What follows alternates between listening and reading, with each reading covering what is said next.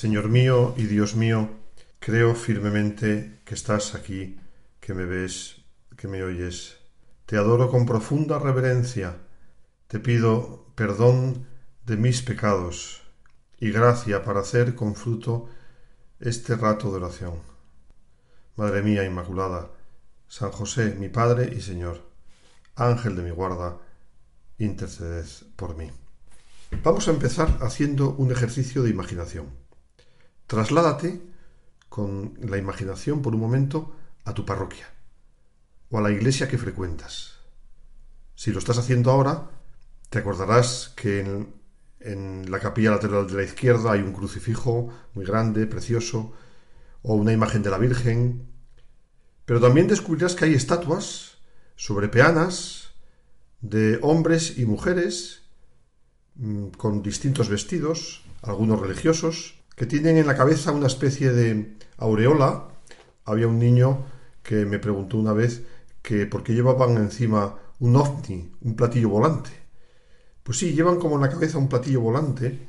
Son los santos. Todos esos santos tienen una fiesta en el calendario. El 14 de junio, pues no sé quién, el 26 de agosto, pues quien sea. Mm, pero hay muchos más santos en la Iglesia a lo largo de los siglos ha habido muchísimos más santos. Y esos todos se juntan en una sola fiesta, que es el día de hoy. Hacen como una manifestación de su santidad en la solemnidad de todos los santos. Sabemos que en el cielo solo entran los santos, que no son los que tienen estatuas en las iglesias solamente.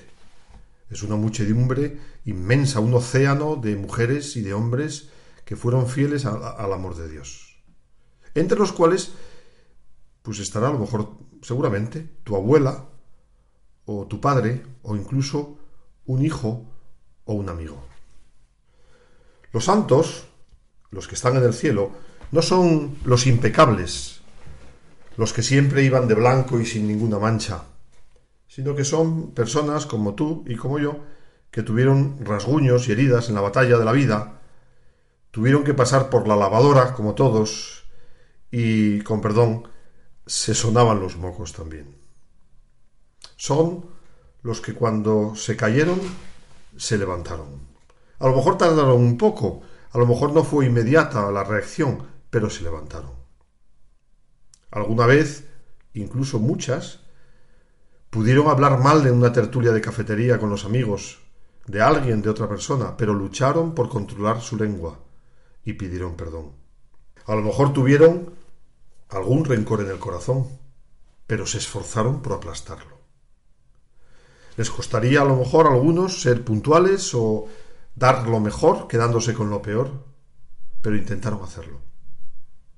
Muchos y muchas veces tuvieron pereza, e incluso esa pereza les hizo quedarse en la cama por la mañana o retrasar un trabajo, pero volvían a ponerse la meta de esforzarse, de superar esa vagancia. Los santos, por tanto, están hechos de la misma pasta que nosotros. No son gente de circo, eh, como se decía antes, lo más difícil todavía, y ahora se trata de pasar por debajo o por el medio de un arco de fuego. Ese es el santo. No. El santo es una mujer, un hombre, incluso una niña, un niño, que luchando por tener un corazón puro, misericordioso, por tener una mirada limpia, por hacer felices a los, a los demás, poco a poco, con luchas, con caídas y a veces luchas duras, alcanzaron esa perfección de la que habla el Señor. Sed perfectos como mi Padre Celestial es perfecto. Porque es verdad, Jesús, ser santo es parecernos a ti. Es eso la santidad. Es un proceso de transformación profundo, no es una pinturilla superficial ahí, ¿no? Cuatro pinceladillas. Es un proceso como de transformación, de divinización. El santo va sustituyendo su voluntad por tu voluntad, Señor. Con una transformación lenta, llena de oración, que se parece a la oración tuya en el huerto. No se haga, Padre, mi voluntad, sino la tuya porque ¿Cuántas veces queremos forzar la voluntad de Dios, que se cumpla la nuestra? Y en vez de decir, Señor, que se haga tu voluntad, te decimos que se haga la mía. Como los niños pequeños cuando se quieren salir con la suya. Los santos. Lo mejor de todo esto es que la gran mayoría fueron gente, por tanto, normal. No hicieron milagros, no tuvieron una vida llamativa, una vida llamativa. Quizás alguno hubo un poco rarillo. O sea, que se puede ser santo también siendo rarillo. rarillo. La santidad es normal. Los santos, dice el Papa Francisco, de la puerta del lado. Una vez leía a un autor que lo explicaba así. La pequeñez se hizo grandeza. Dejaron huella y lo mejor es que ni siquiera se dieron cuenta. Pero eso sí, allá por donde pasaron fueron fermento del Evangelio. Esta es, ni más ni menos, la festividad de todos los santos. Lo que sí podemos decir es que ser santo es incompatible con la mediocridad. Comprobamos cada día que el camino hacia la santidad está torpedeado por el ruido de la mediocridad. Los santos no se anduvieron con medias tintas. Sus lemas no fueron, bueno, bien, pero no vamos a exagerar, ¿no? No nos vamos a hacer daño, ¿vale? Aquí se puede contar la historia de la niña y la silla. Recibe una familia una visita en su casa. Estaba el matrimonio y una hija pequeña. La niña la colocan en una silla y mientras hablan los padres con la visita, la pequeña se movía, se marchaba, iba, venía. Su madre la llamaba al orden y le decía ven, tienes que ser buena. Y la niña se sentaba. Pasaba un instante y la niña empezaba otra vez, como es lógico, a moverse, se aburría. Su madre, con un lenguaje confuso, un poco confuso, le decía tienes que ser buena. Y la niña otra vez se sentaba en la silla y se quedaba quieta. Hasta que hubo un momento en que, incansable en su capacidad de moverse de un sitio a otro de la habitación, exigió de su madre una especie de advertencia más grave, porque no paraba. Y entonces la madre, dirigiéndose a la pequeña, le dijo Tienes que ser buena, porque si no eres buena, no irás al cielo. La niña se quedó mirando a su madre y con una expresión como de susto le dijo mamá Y en el cielo también tendremos que ser buenos. La niña iba interpretando sin darse cuenta que ser bueno era lo mismo que estarse quieta. Ser buena significaba para ella inmovilidad, estarse quieta en una silla, no cometer, no molestar, no hacer nada.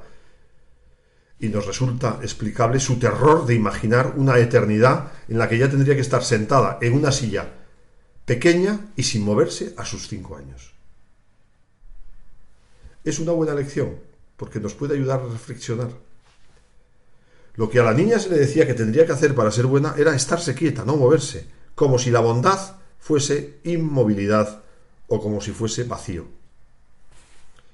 El presentimiento de la niña debía parecerse mucho más al infierno que al cielo, puesto que el cielo, que será la vida de amor para siempre junto a Dios, es un despliegue constante de vida, de vida del Espíritu, un movimiento incansable de amor y de entrega a Dios. Por eso, también nosotros tenemos que repasar nuestro concepto de la santidad. Porque quizás, de una manera inconsciente, tengamos una idea deformada de la bondad, de la santidad, de lo que significa ser bueno y santo. Porque podemos tener la impresión de que ser bueno significa algo parecido a inmovilismo, no hacer el mal a nadie. Y Jesús, en el Santo Evangelio, nos muestra que así no es el hombre bueno. La santidad, más que en hacer cosas grandes, está en cumplir los deberes pequeños de cada instante con amor. No es poco, pero no es fácil. Porque esto sin duda es un camino contracorriente. Porque a veces los santos son señalados. Porque la santidad nunca es popular, raramente es popular. Cantamos hoy la gloria de aquellos que se dejaron llenar del amor de Dios sirviendo a sus hermanos. El Señor no pasó de refilón en sus vidas, sino que cambió su vida. Y dejaron que a través de sus vidas Dios llegara a los demás. Podemos preguntarnos, ¿realmente yo quiero ser santo?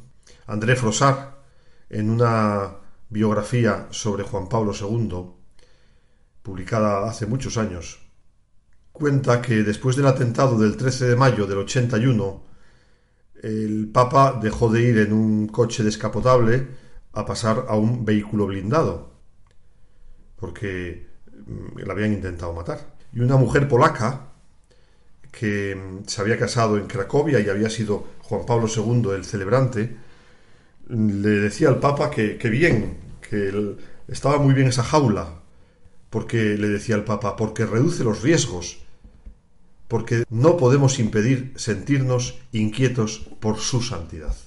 El Papa, Juan Pablo II, con esa picardía suya, fingiendo tomar la expresión su santidad al pie de la letra y sin mayúsculas, respondió, yo también me siento inquieto por mi santidad.